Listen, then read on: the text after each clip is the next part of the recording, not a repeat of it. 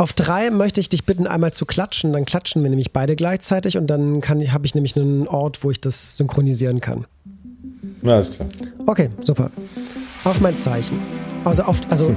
ich zähle bis drei und auf vier wird geklatscht. So ist das. Okay? Alles klar. Bist du ready?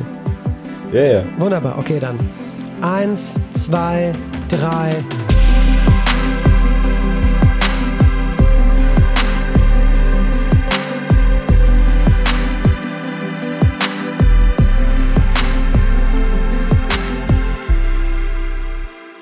Moin Leute, was geht? Herzlich willkommen zur allerersten regulären Folge vom The Analog Times Podcast. Ein Podcast, in dem es nicht um Tech Talk geht, nicht um Equipment-Blabbel, sondern nur um das, worum es eigentlich, worauf es eigentlich ankommt, und zwar äh, Kunst. Kunst, die die Fotografie darstellt. Anders als in dem Magazin, das habe ich ja in der Folge 0 schon mal so ein bisschen angerissen, äh, werden wir hier aber jetzt nicht so super streng sein mit, äh, schießt jetzt jemand digital oder ist Kunst analog entstanden, spielt ja eigentlich alles gar keine Rolle. Es geht eigentlich nur um unsere gemeinsame Liebe zur Fotografie, zur Nostalgie und zum Eskapismus. Und das äh, Schöne ist, ich habe für diese erste Folge den, ich, den perfekten Gast gefunden, weil ähm, dieser Mensch nicht nur ein toller Fotograf ist, sondern auch einer der wenigen, die ich äh, tatsächlich einfach auch Künstler nennen würde in allem, was er tut und in allem, was er ist. Und das ist äh, der wunderbare Sebastian Trägi Trägner. Hallo Trägi. Hallo. Freut mich. Ja, mich, mich freut es auch. Ich habe eben, ähm, als ich hier so Setup gemacht habe, so ein bisschen darüber nachgedacht, wie wir zwei uns kennengelernt haben, weil wir äh, kennen uns ja noch eine ganze Weile und haben auch schon einiges zusammen gemacht. Ähm, war mir aber nicht mehr hundertprozentig sicher, wie es zum ersten Kontakt gekommen ist zwischen uns beiden Mäusen. Körperlicher Art. Ja, genau, körperlicher, Kontakt körperlicher Art. ja. Weißt du noch, wann, wie das war und wo das war? Ja, es, ich kann mich an den Tag äh, ganz gut erinnern. Es hat geregnet. es war kalt. Äh, tatsächlich waren wir vorher im Kontakt über, ähm, über Instagram und hatten miteinander geschrieben und haben uns gegenseitig äh, schöne Worte ähm, zukommen lassen und uns gegenseitig äh, geschmeichelt.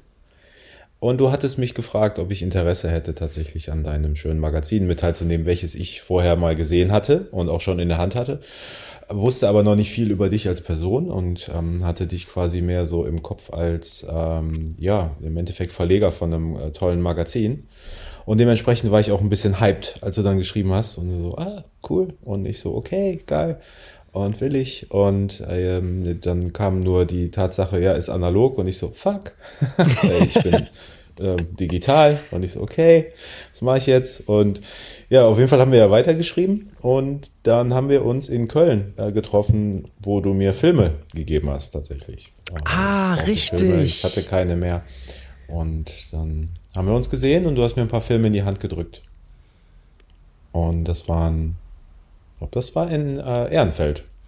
Ja, richtig, glaube, genau. Genau, da habe ich in Ehrenfeld noch gearbeitet, in der Agentur. Ja. Und da bin ich in der Mittagspause im Regen zu gekommen. Es war sehr, es war sehr romantisch. Es war total romantisch, ja. Es war auch kurzzeitig auch ein Sonnenstrahl auf uns beide, während der Regen gefallen ist. Ja, ich glaube, es, war auch so ein, ähm, es war auch so ein Regenbogen von meinem Kopf zu deinem. Irgendwie ja, genau. habe ich, hab ich, hab ich im Kopf, dass es so, so ungefähr wird es gewesen sein. So ungefähr, genau. Das war das erste Mal, dass wir uns gesehen haben dann. Richtig. So und was. dann haben ja dann doch einige Begegnungen gefolgt und du warst ja dann auch äh, in dem Magazin drin, ähm, von dem du gerade schon erzählt hast, was ja auch sich den Namen in diesem Podcast teilt und äh, hast da die, die, ich sage jetzt einfach mal die Cover-Story beigetragen, weil eins von deinen Bildern halt auch im Cover drauf war und es war alles ja. ganz toll und alles ganz hervorragend und dann, dann haben wir auch dann äh, letztes Jahr zusammen äh, eine Ausstellung gemacht, beziehungsweise du hast eine Ausstellung gemacht und äh, ich äh, war der geschmeichelte Mensch, den du gefragt hast, ob er nicht Lust hat, ein paar Bilder dafür zur Verfügung zu stellen und die da auch aufzuhängen. Im mhm. Bunker mhm. in Ehrenfeld. Ähm, ist bis heute einer meiner künstlerischen Höhepunkte auf jeden Fall ist. Ja. Es war so schön, das mit dir zu machen und, und, und dein Auge und das Auge von deinem Galeristen und diese Perspektiven zu bekommen auf die Bilder und die Auswahl und was wo wie hängt und miteinander interagiert und so. Äh, zehre ich, da zehre ich heute noch von, von diesem Erlebnis. Ja, das ist schön. Das war auch tatsächlich eine wirklich wundervolle Ausstellung mit vielen Besuchern. Ich glaube, mehr Besucher, als ich äh, erahnt hätte. Und ähm, war auf jeden Fall eine tolle Reise, würde ich sagen. Ist ja natürlich immer eine sehr, sehr spannende Reise, wenn vor allem äh, ja, Ausstellungen geplant werden, was so alles mit da drin ja, mitschwingt und was man alles machen muss. Und am Ende ist es ja nicht nur Türen aufmachen, beziehungsweise Bilder aufhängen, Türen aufmachen und äh, dann mal gucken, was passiert. Da steckt ja dann doch doch wesentlich mehr hinter. Sei es der Weg zu den Bildern und dann am Ende natürlich Hängung, Kuration, auf welchen ja, Unterlagen printet man. Alles hat so sein, ähm, ja, tatsächlich seinen Weg, der dann hinter das optimale Ergebnis liefern soll, beziehungsweise das, was man mit sich trägt. Das ist halt sehr, sehr spannend. Und ich glaube, für mich persönlich war es natürlich sehr toll, weil ich in dem Jahr ja schon einige Ausstellungen hatte, von Gruppenausstellungen bis Soli. Und dann aber nochmal eine Duo-Ausstellung zusammen mit einem weiteren Künstler den ich dann natürlich sehr gerne mag, ähm, war es natürlich auch wirklich sehr, sehr toll. Und gleichzeitig hat sich, äh, ja, es hat sich nicht kannibalisiert, es hat sich ähm, total schön äh, ja, harmoniert und jeder, der es verpasst hat, der soll sich ärgern. Abgrundtief ärgern. Und jeder, der da war, der, äh, ja, der hatte Spaß. Ne? Das war toll. Auf jeden Fall. Es, du hast Du hast gerade gesagt, ne, der Weg zu den Bildern ist ja auch nicht immer so einfach. Ähm, mhm. Kannst du so ein bisschen, weil mich das selbst total fasziniert und ich weiß, ich glaube, ich habe dich das nie so wirklich gefragt, wie was in deinem Kopf passiert, ähm, bevor du fotografierst oder während du fotografierst.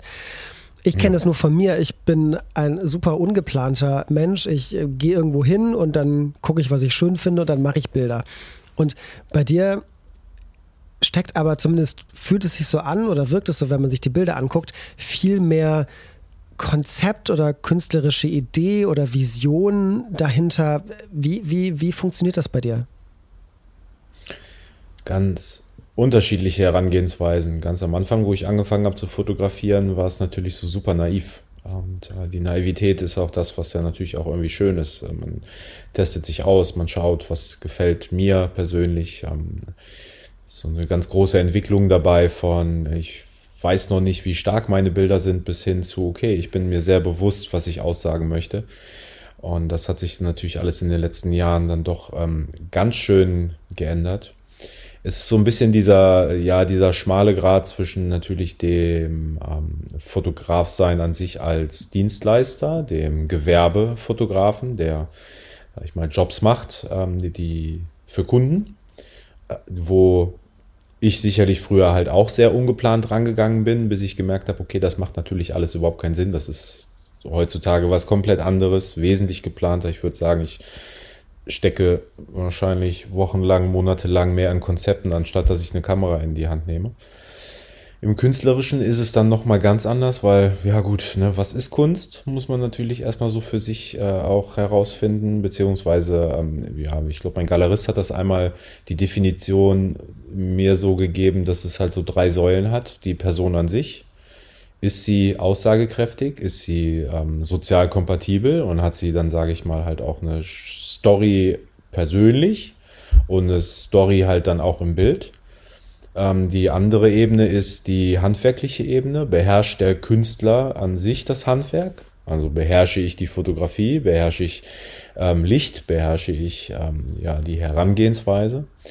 Und ähm, dann natürlich die Thematik, womit beschäftigt man sich überhaupt mit dem Sujet? Welchen Werkzyklus hat man? Ähm, ist dieser Werkzyklus ein zeitgemäßes Thema, welches künstlerisch aufgegriffen wird? Oder ist es, sag ich mal, ein historisches Thema? Ist es halt ähm, eventuell ein Lebenswerk? Oder ist es dann auch nur ein, ein, eine temporäre Geschichte? Und äh, das kann man für mich persönlich, ich rede da jetzt auch nur wirklich über mich, als Herangehensweise nicht naiv mehr ähm, gestalten. Ich muss eine Idee haben diese Idee muss in mir, sich in mir festsetzen. Sie muss halt irgendwas mit mir machen, äh, was mich dann halt, sag ich mal, thematisch beschäftigt. Optimalerweise auf emotionaler Ebene. Und dann begebe ich mich daran äh, zu schauen, okay, wie setze ich das denn um? Und wie versuche ich dann Bilder zu gestalten, Strecken zu gestalten, die dem ja unterstützend. Und das funktioniert dann auch nicht mal eben in einer Woche oder zwei. Ne? Also ähm, die Strecke, die ich ausgestellt hatte, Liquid Dreams, ist dann ja quasi eigentlich ein Werkzyklus von äh, mehr als anderthalb Jahren. Und ähm, hingehend dazu kam natürlich dann halt auch der Werkzyklus vorher, True Colors, der ja dann am Ende halt auch ein Werkzyklus ist, der fast über drei Jahre ging. Und äh, dann hängt es hinterher an der Wand mit allem, was man hat. Und dann steht man dann davor als Künstler und jeder interpretiert was anderes da rein und erzählt einem auch, ja, habe ich schon mal gesehen oder ähm, finde ich toll oder da, da lasse ich mich reinfallen und das ist eine sehr, sehr spannende Reise. Man muss nur sich selbst gerecht sein, indem man dann halt davor steht und sagt so, ja, ich sehe es so und das ist so und ich muss zu jedem Bild, was dort hängt, muss ich was erzählen können. Ich muss sagen können, was ist das? Da gibt es ja heutzutage immer so ein bisschen diese, ja, sehr häufige Diskussion darüber, ein Bild sollte für sich stehen und muss nicht erklärt werden. Ne? Genau das wollte ich gerade sagen, weil ich weiß nämlich, dass wir, als wir auf dem Weg waren, zusammen nach Paris im Frühjahr, mhm. sind wir zusammen hingefahren. Äh, ich mit meiner Freundin, du mit deiner Freundin und äh, Jackie noch äh, mit ihrer Schwester.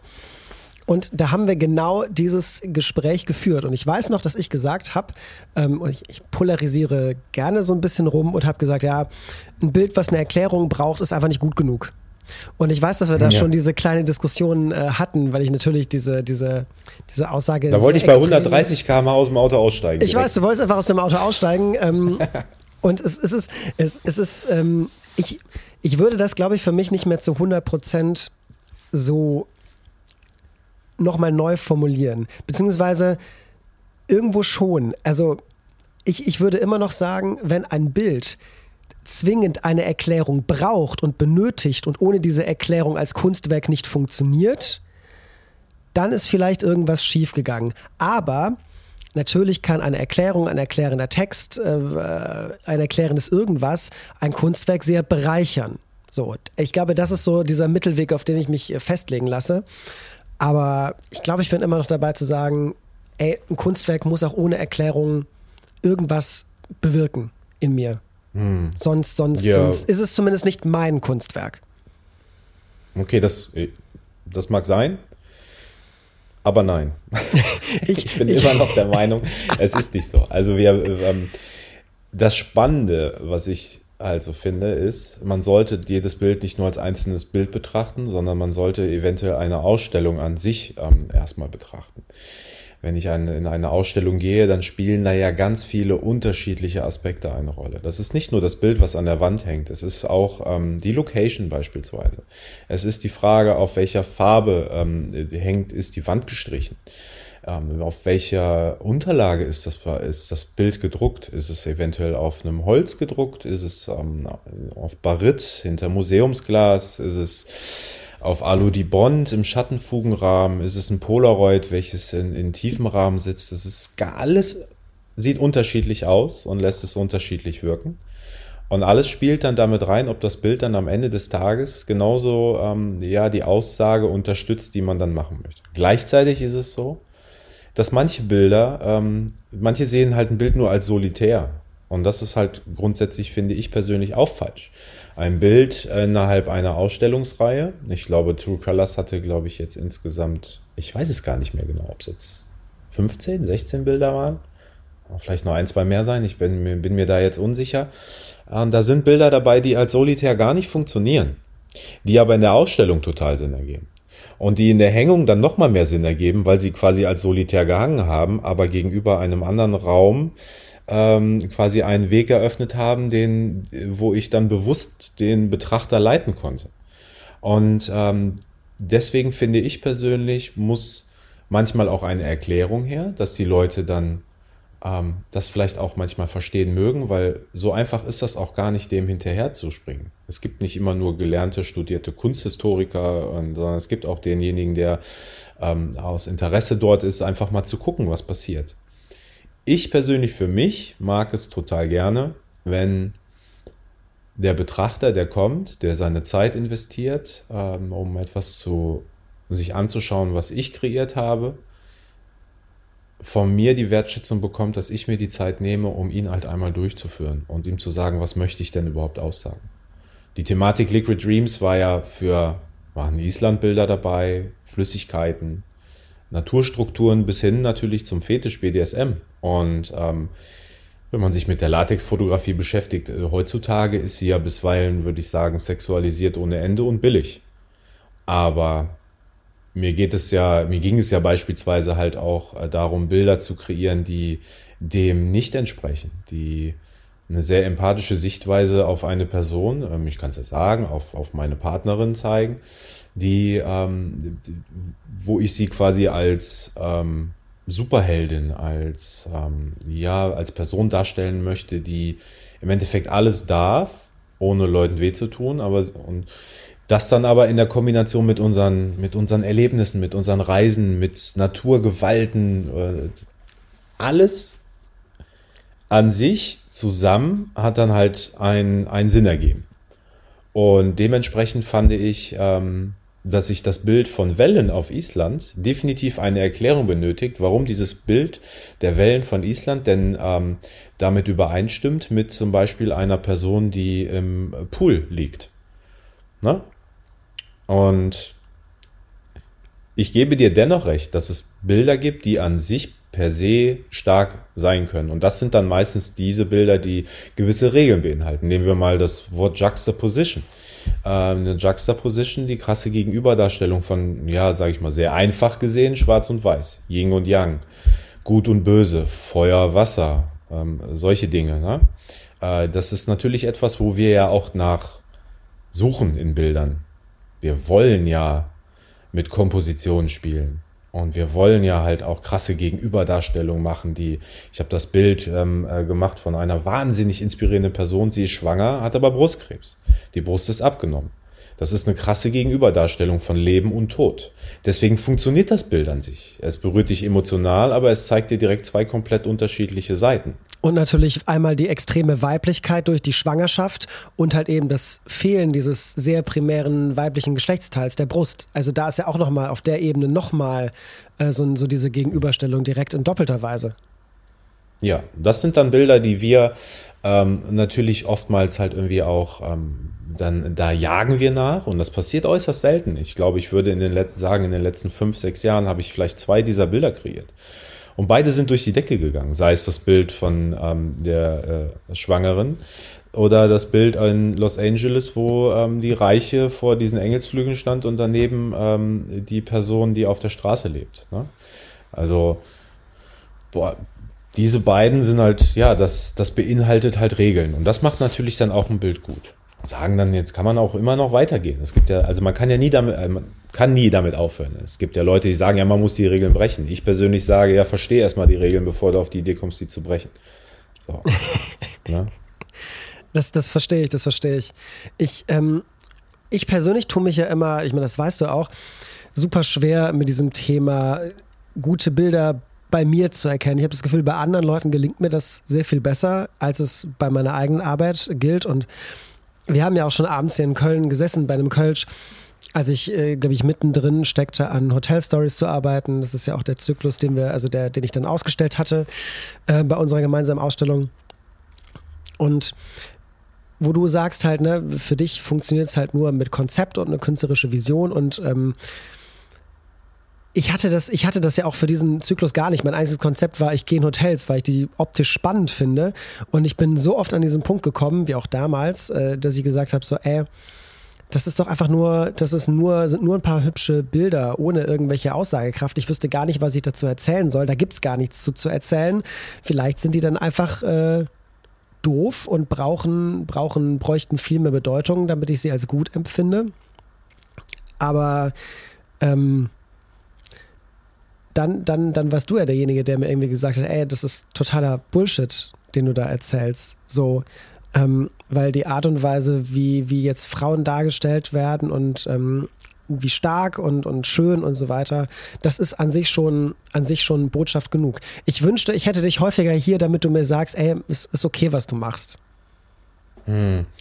Ähm, ja, ich es sind jetzt ganz viele Themen, die du ja irgendwie so angesprochen hast, die für mich persönlich halt sehr, sehr sehr, also auch sehr mein Leben beeinflussen. Ich persönlich finde es immer unglaublich schwierig, was du gesagt hast, ähm, seine eigene Arbeit einzuschätzen und wir lassen uns heutzutage zu schnell ablenken von den Arbeiten anderer und lassen dann eventuell halt auch das ein oder andere positive Wort eher dem anderen äh, zufließen, anstatt sich selbst. Ich finde, was ist eine harte Selbstreflexion und etwas, was man lernen muss, dass man ähm, die, die Kraft in seinen eigenen Arbeiten sieht und halt auch die Kraft mal darin sieht, zu sagen, so, okay, da habe ich das Ziel verfolgt, aber bin ähm, am Ziel vorbeigeschossen. Es ist nicht das, was ich wollte ich probiere es halt weiter. No. Und ähm, auch Zeiten von Social Media, wo man sich betäubt mit Bildern von anderen und irgendwann irgendwann sauer sind, weil im Januar sind wieder alle in Südafrika, aber ich hänge in fucking Berlin und das ist so, ähm, warum bin ich nicht da und ähm,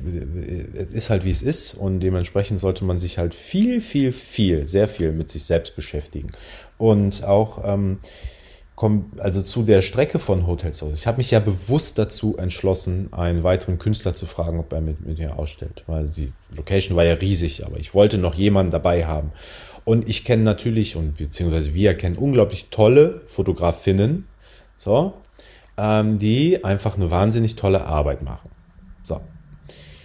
Aber Hotel Stories bedeutet für mich nicht nur, ich fotografiere eine hübsche Frau in irgendeinem Hotelzimmer das Grundthema, dieses Gerüst ist ja da. Du hast dir ja einen Rahmen gegeben. Der Rahmen ist Hotelzimmer.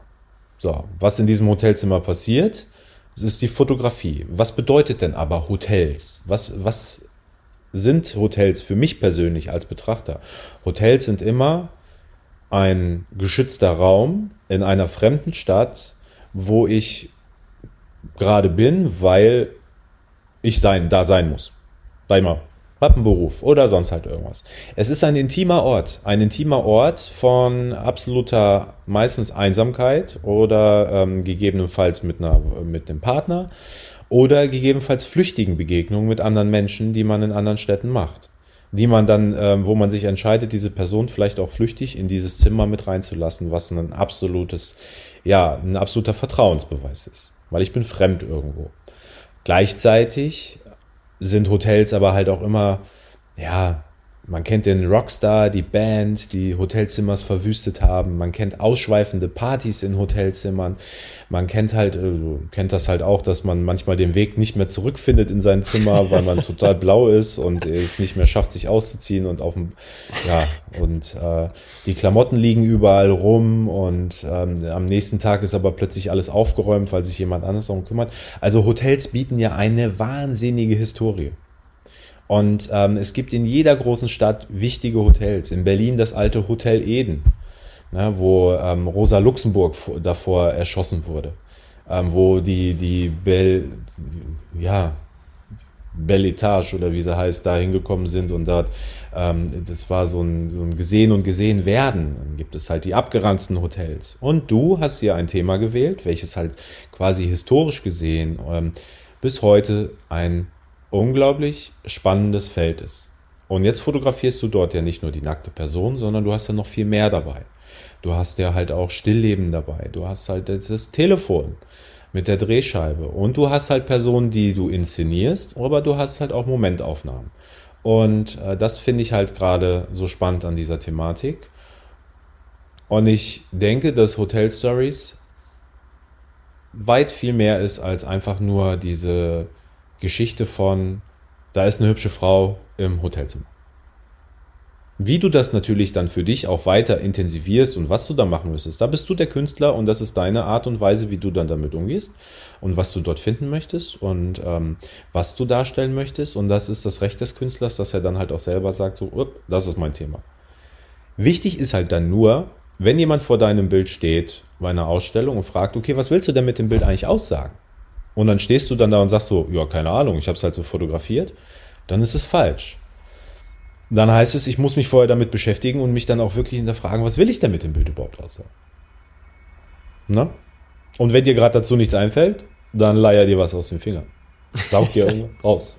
Saug dir halt irgendwas raus und erzähl irgendeinen Bullshit. Ist doch Wurst. Ja. So, sag, wenn du das, wenn du das Telefon siehst, dann sagst du, ey, das ist ein Telefon mit einer, äh, mit einer Wahl, äh, mit so einer, mit so, mit so einer Scheibe. Das kenne ich noch aus meiner Kindheit. Da war ich dann halt drei oder vier, hat mich dann natürlich daran erinnert und dieses Hotel generell, wo wir gewesen sind, das hat so eine Historie und dann war dieses Telefon, das hat mich angefixt und dann die Person, die dort war, die ist aber das, der komplette Kontrast, die ist so Gen Z, die ist so komplett neu, dass sie überhaupt rausgegangen ist und nicht im Homeoffice war, aber die war jetzt da. Weißt du, geil. Und schon hast du dann halt irgendeine Story, die du dann, äh, dann halt auch ähm, erzählen kannst und den einen oder anderen fixt es dann halt an. Ich, ich finde das, ich find das äh, super, super interessant, wie du das schilderst. Ich, ich, kann der, ich kann dir gar nicht genau sagen, woran das liegt, aber ich habe das Gefühl, ich weiß tatsächlich oft gar nicht, warum ich ähm, dieses Bild jetzt zum Beispiel, wenn ich ein Shooting gemacht habe, auswähle und das andere nicht.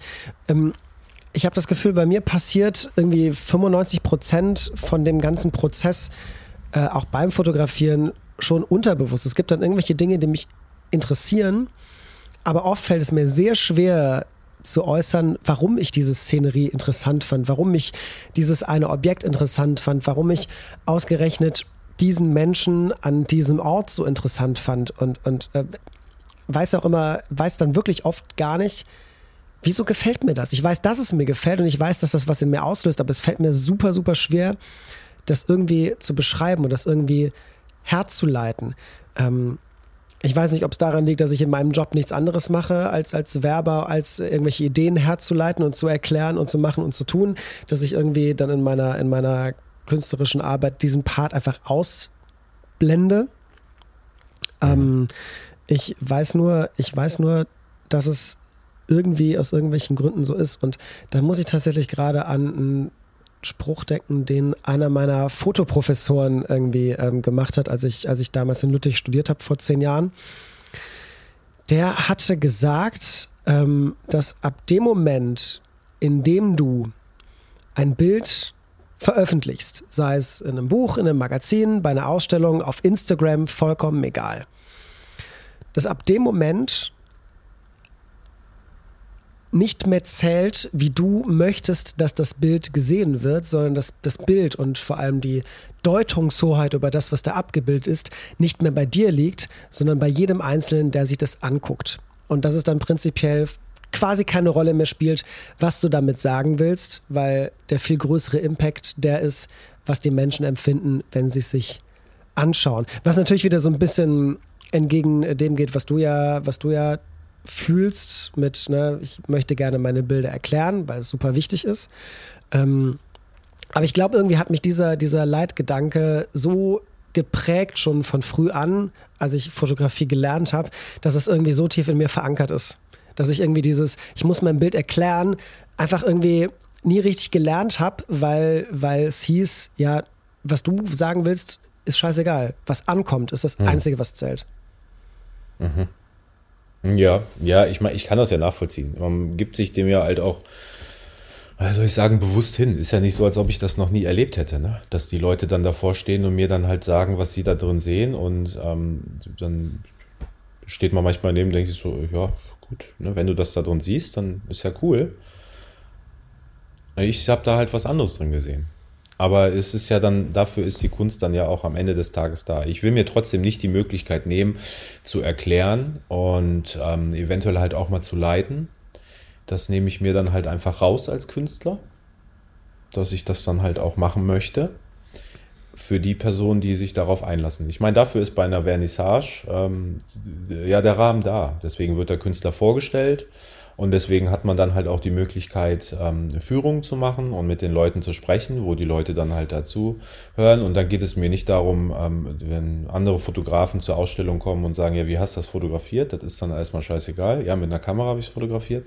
Ja, bitteschön.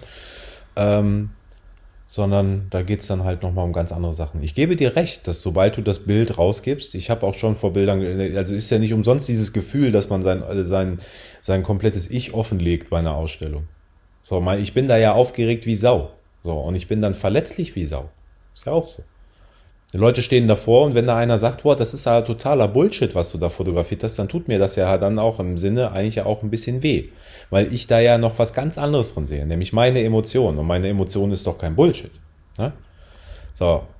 Und ähm, dementsprechend nehme ich mich in Schutz, indem ich mir dann halt einfach sage, so, nee, wenn jemand sagt, das ist Bullshit, dann, also wenn er nett sagt, das ist, hey, ich verstehe das nicht, erklär mir das doch mal, dann gehe ich mit ihm dann ins Gespräch. Wenn er jetzt jemand sagt, das ist Bullshit, dann sage ich so, dann verpiss dich, Junge. die, die, die Situation hatten wir auch bei der Ausstellung, wenn ich mich da recht erinnere, dass da. Ich habe gedacht, er meinte meine Bilder, aber er meinte deine. Ah, so, dann ist okay, dann ist okay. Das, das kann ich, kann ich, äh, kann ich gut verstehen. Das wusste ich aber auch erst später. Ach wirklich, er meinte wirklich meine Bilder. Ja, ohne Scheiß, er meinte deine. Das wusste so. ich gar nicht. Das ist ein Fakt, den du ja. jetzt droppst. Wir kennen uns so lange, die Ausstellung ist schon über ein Jahr her. Und jetzt erzählst ja. du mir, der Typ, den du fast rausgeschmissen, oder den, den, du raus, mit dem du dich fast geprügelt hättest, den du rausgeschmissen hast, ähm, hat ja. sich gar nicht über dich abgefuckt, sondern über mich. Ja. Okay. Tatsächlich, ja. Finde ich, find ich interessant. Tut mir leid. Nee, ist alles, ist alles gut. Ist alles gut. Ähm, mhm. mhm zumindest in der Werbung äh, sagt man ja, jede Reaktion ist besser als keine Reaktion. Ähm, ja. Gilt ja bei der Kunst auch so ein bisschen. Ähm, ich aber, fand den trotzdem scheiße. Ja, der ist ja okay. Dann war der einfach ein Arsch. Ist, ist ja auch okay. Ähm, aber ich muss, ich muss ja sagen, dass das so ein. Ich weiß nicht, wie, ob das bei dir auch so ist, ähm, aber ich habe das Gefühl, dass ich, je nachdem in welchen Kreisen ich mich bewege und, und wer meine Bilder sieht, ähm, dass ich mich da oft für, also was heißt für rechtfertigen muss, aber zumindest habe ich oft das Gefühl, irgendwie erklären zu müssen, ähm, dass, dass nur weil nackte Haut auf einem Bild ist, dass es das noch nicht zu irgendeinem, ja, dass es das nicht zu einem, zu einem sexuellen Bild zwingend macht. Und dass mhm. das Haut auf einem Bild nicht, nicht, nicht gleichbedeutend ist mit Sex auf einem Bild. Und ich, also mag ja. natürlich, da, also ist natürlich klar, wenn man, wenn man viel Akt fotografiert, dann, dann, dann kommt sowas natürlich immer mal wieder.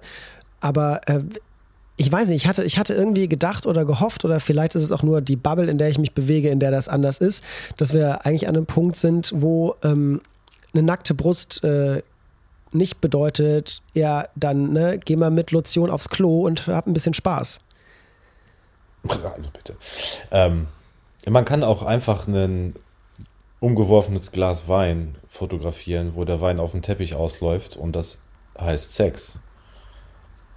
Es ist halt die Frage, was man da rein interpretiert. Das ist ja die Gedanken des, des jeweiligen Betrachters, ähm, die einen dazu leiten lassen können, äh, mit, ja, zu sagen, wo man, wo man spielt und äh, mit, welchen, mit welchen Gedanken man ähm, spielen möchte. Nackte Haut ja, es ist halt inflationär aufgrund dem, was wir halt jeden Tag sehen und was wir jeden Tag konsumieren. Und äh, ich gehe jetzt ähm, ganz eindeutig auf äh, soziale Medien und äh, da muss ich natürlich auch sagen, das ist ein hartes Gefälle. Und das ist manchmal halt auch schwierig, als ich sage jetzt ganz eindeutig, als privilegierter weißer Mann, junger Typ, der jetzt nicht scheiße aussieht oder sonst halt irgendwas, dann eine halbnackte oder nackte Frau fotografiert, ähm, dann kann das halt relativ schnell dann halt auch in diese Schiene rutschen. Und dann ist so die Frage, wie geht man dann halt so ein bisschen mit dieser Thematik um? Und ähm, ich habe mich dann zum Beispiel mal dazu entschlossen, Nacktheit gar nicht mehr zu fotografieren dann habe ich dir gesagt, so, hm, nee, aber irgendwie ist es ja halt auch schön, äh, sich halt damit zu beschäftigen. Auch früher gab es halt äh, die, die erotische Fotografie, die Aktfotografie, die ähm, in der Mode ähm, sieht man auch Haut und natürlich will man sich mit dieser Thematik dann halt auch beschäftigen. Da habe ich mir dann halt nur gedacht, okay, wenn ich mich dann jetzt damit beschäftige, dann grenze ich mich dann halt ein. Dann fotografiere ich nicht äh, 100 verschiedene Frauen nackt, sondern dann halt nur noch eine. So, und diese eine Person ist halt meine Partnerin. Dann ist es halt die Person, die ähm, sich ähm, ja tatsächlich mir anvertraut und der ich mir anvertraue mit der Idee, die ich verfolge. Und dann schauen wir. Ich meine, das machst du ja doch gerade halt auch. Deine neue Strecke, die kommen wird, wird doch sicherlich halt auch das, was ich jetzt mit dem Cover gesehen habe, eine sehr, sehr intime, ähm, liebevolle Strecke sein und ähm, die darf dann halt auch Sex beinhalten und ähm, darf aber halt auch Nacktheit zeigen, die völlig, ja, sag ich mal, ähm, vulnerabel ist, die total ähm, empathisch ist. Und ähm, darum geht's ja halt auch. Ne? Ja. Aber wir sprechen jetzt nicht über Modelkartei-Fotos, wo Leute dann halt hier, ähm, lass mal Pink, Pink-Shots machen, wo ich dann halt ähm, unten reingucke und oben wieder rausgucken kann. So. Das ist natürlich keine Kunst, das ist ähm, obszön und das hat nirgendwo, ähm, sollte nirgendwo Platz finden. Meiner Meinung nach. Finde ich. So, falls sich jetzt jemand angegriffen fühlt, ähm, dann soll er tut das. mir nicht leid. Nee, dann soll er das, soll er das ruhig tun. Dann soll er das ruhig tun. Ähm, es ist irgendwie, also Modelkartei ist irgendwie sowieso so ein, so ein Triggerwort. Finde ich aber ganz spannend, weil ich meine, bei, bei Liquid Dreams hast du ja, das hast du eben schon erzählt, super viel mit Latex gearbeitet. Was ja auch, je nachdem, in welchem Kontext man das sieht, halt auch super krass äh, sexualisiert wird oder, oder eine super starke Assoziation hervorruft. So der Gedanke von, also der Gedanke an Frauen in Latexklamotten. Und wenn man so ein bisschen so rumgoogelt, und landet mhm. man auch super schnell bei so Fetischfotografen, die halt irgendwie vielleicht technisch saubere, aber super unangenehme Bilder machen, die irgendwie so ein ganz seltsames Gefühl in einem auslösen. Ähm Was ja tatsächlich, ähm, ich würde, würde mal behaupten, teilweise halt auch wirklich schuld ist, dass es halt auch so publiziert wird in Magazinen und all so und dran. Wenn man jetzt sich dann in dieser ähm, Thematik sehr beschäftigt. Grundsätzlich war Latex für mich eine Sache, die ich ja selber auch in Schubladen gesteckt habe. Ist ja nicht so, dass ich das ähm, also schon immer Latex cool fand oder Fetisch cool oder sonst halt irgendwas. Ne? Ich meine, man hat natürlich seine eigenen gewissen Begierden, aber grundsätzlich war es ja schon eine Thematik, die für mich halt erstmal so ein bisschen raus aus allem war und weggesteckt habe.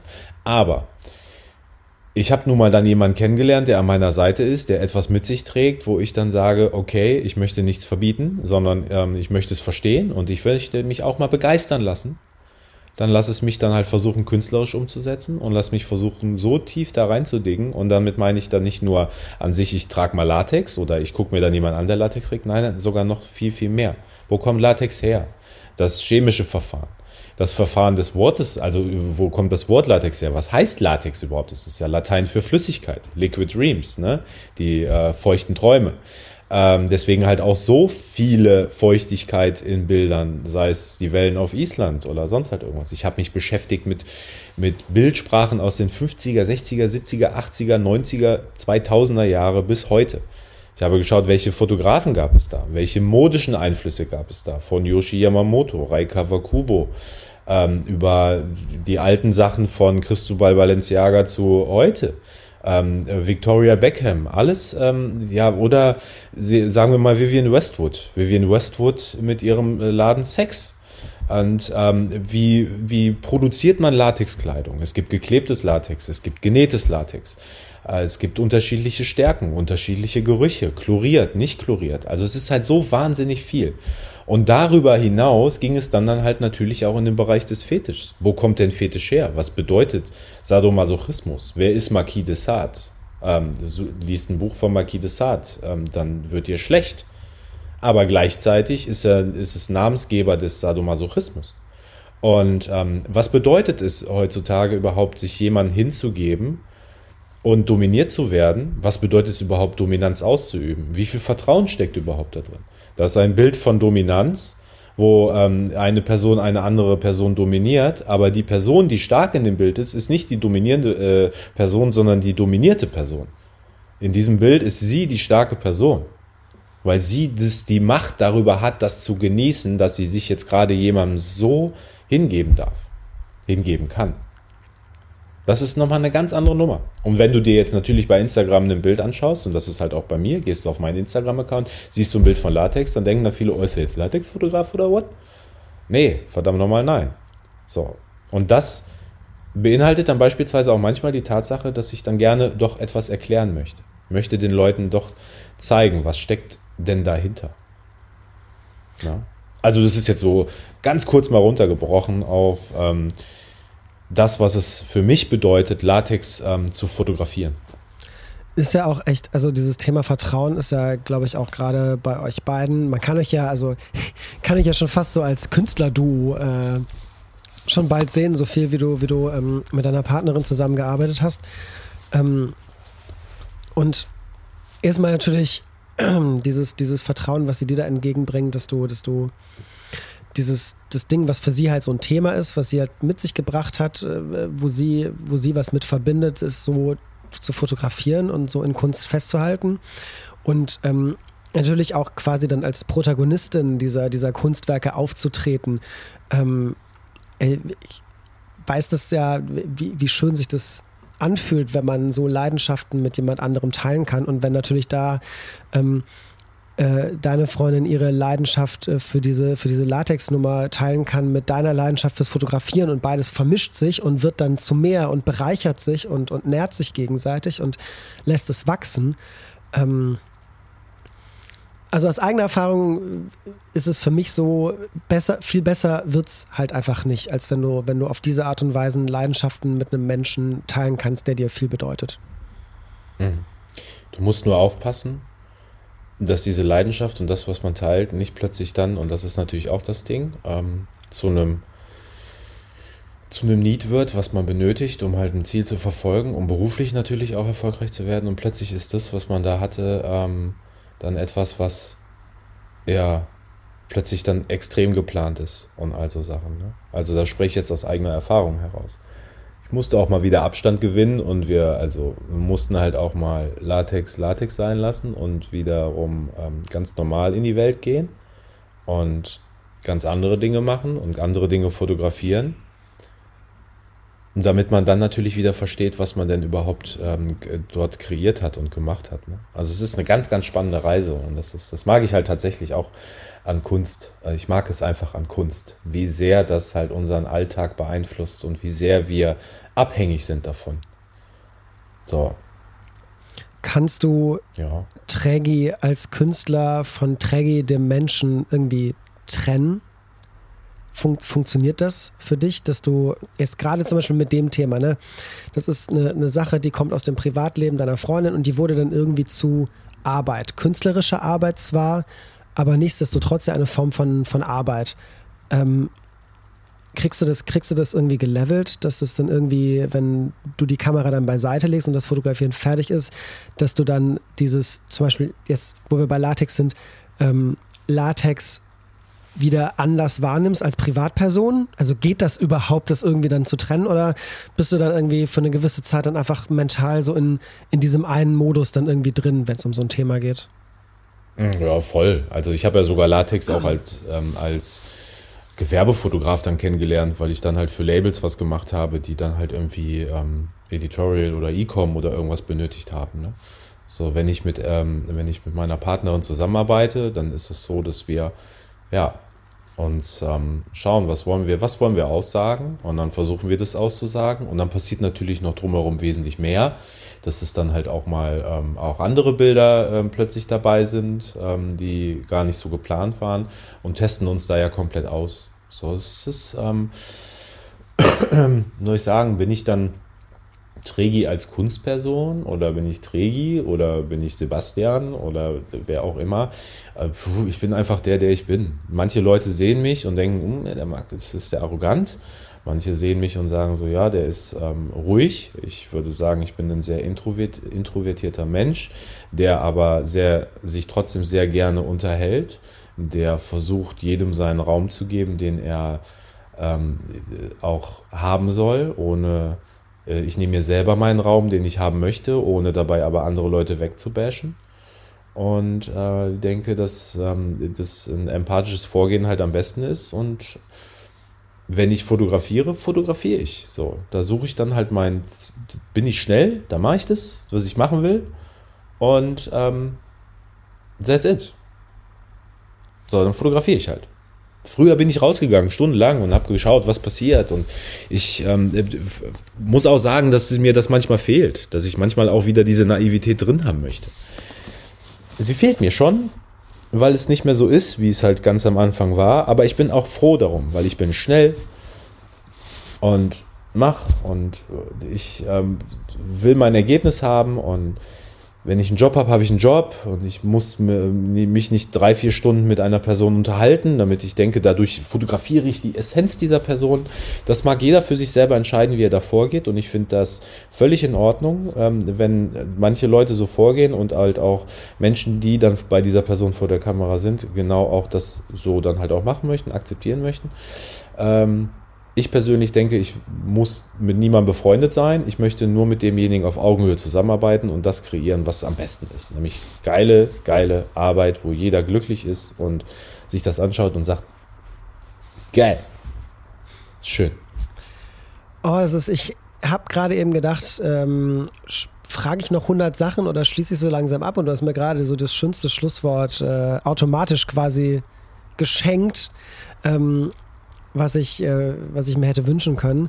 Ich habe natürlich noch 100 Fragen und ich könnte noch drei Stunden mit dir sprechen, aber ich glaube, ähm, wir machen für diese Folge Schluss, auch damit das schön in kleinen Häppchen bleibt. Und ähm, wenn du das nächste Mal in Köln bist, was hoffentlich äh, passieren wird, oder ich respektive in Berlin, dann äh, treffen wir uns auf jeden Fall nochmal und dann stelle ich dir die ganzen 500.000 Fragen, die mir heute nicht eingefallen sind. Oder wo ich sage, ey, wenn ich jetzt noch dieses Thema, dieses Thema aufmache, dann sitzen wir in vier Stunden noch hier und dann äh, wird äh, der The Analog Times Podcast in die Geschichte eingehen als äh, erster Podcast, der zwar nur eine Stunde, äh, nur eine Folge hatte, die aber fünf Stunden gedauert hat. Ähm, ja, der, der, der The Irishman Podcast. Genau, The Irishman, der Podcast. Richtig. Machen wir das genauso. Dann machen wir es genauso. Ja.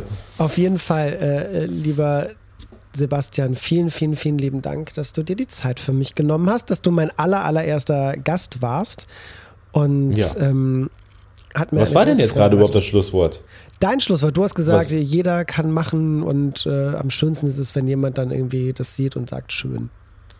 Und äh, das fühle ich, fühle ich auf jeden Fall total. Okay, gut. Wunderbar. Na, wir wollen ja auch eine Quintessenz dabei haben. Ey, mein lieber Janis, es hat mich wahnsinnig gefreut. Ähm, wer weiß, was die Zukunft bringt mit Köln und all so drum und dran. Ich habe da ganz viele Dinge am Plan. Ich sage nicht mehr. Aber ähm, ja, es wird auf jeden Fall sicherlich so sein, dass ich da sein werde. Wunderbar. Und ja, ich äh, freue mich.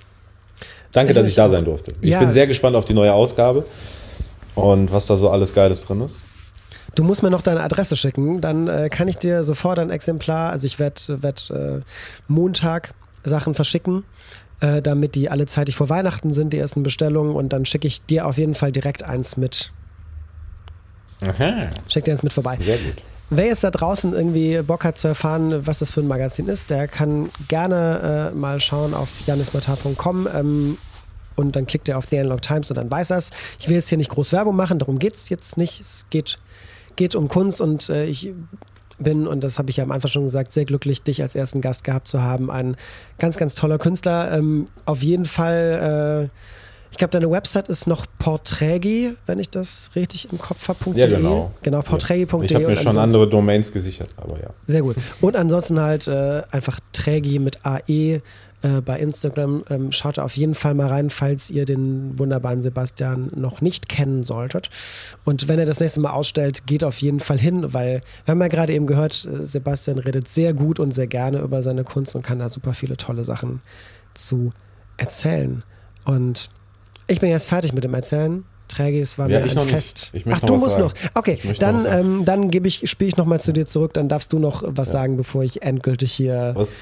dicht mache. Genau, ich mache jetzt einen Werbe Werbeblock. Tut mir leid, dass ich unterbreche. Ich finde, Kunst sollte ähm, immer, äh, ja, Kunst sollte nicht umsonst sein. Kunst, ähm, der Künstler soll äh, leben, der Künstler soll aber jeden halt auch begeistern. Und dementsprechend möchte ich nochmal Werbung machen für das Magazin The Analog Times, weil das sind halt ganz tolle Künstler, die dort mit drin sind, die sich sehr viele Gedanken darüber gemacht haben, was sie präsentieren und halt auch zum Teil tatsächlich in, diesen, ähm, in diesem Magazin äh, persönliche Erfahrungen auf so eine schöne Art und Weise darstellen. Dementsprechend Werbung auch für das Magazin. Und das darfst auch du, Janis. Du darfst auch Werbung machen für dein Magazin. Das ist nämlich wichtig. Ja, Mache ich. Ich, ich glaube, die größte Werbung ist, diesen Podcast so zu nennen wie das Magazin. Ich finde, das war ein wahnsinnig cleverer Marketing-Schachzug. Auf jeden Fall. Es standen ja. so viele andere Sachen zur Auswahl. Ich dachte zwischendurch auch mal in das äh, Format äh, Deaf and Talk wo ich einfach Podcasts führe, während ich Filme entwickle. Das war aber dann logistisch äh, so, es wäre so logistisch so bescheuert gewesen, außer hätte man ständig dieses Klacken von diesem Entwicklungstank gehört. Es wäre eine mhm. Katastrophe geworden. Deswegen ähm, So ist schon, so ist schon ganz gut. So, ich mache jetzt hier den Sack zu. Trägi, vielen, vielen Dank. Und äh, wir hören uns alle zusammen das nächste Mal. Ich weiß nicht wann, ich habe noch keine Ahnung, in welchem Rhythmus das passieren wird, aber irgendwann kommt noch mal eine Folge und dann hören wir uns und bis dahin äh, gehabt euch wohl und seid, seid nett zueinander und seid keine Arschlöcher. Und frohe Weihnachten. Und frohe Weihnachten und frohes neues Jahr und alles. Also von mir jetzt einfach. Ach so, noch. ja, von, von mir ja. auch. Also, oder ging das an mich? Weil ich, Ich halte jetzt meinen Mund. Okay, ich wünsche dir auch frohe Weihnachten, Trägi, und äh, bis ganz bald. Ciao, ciao.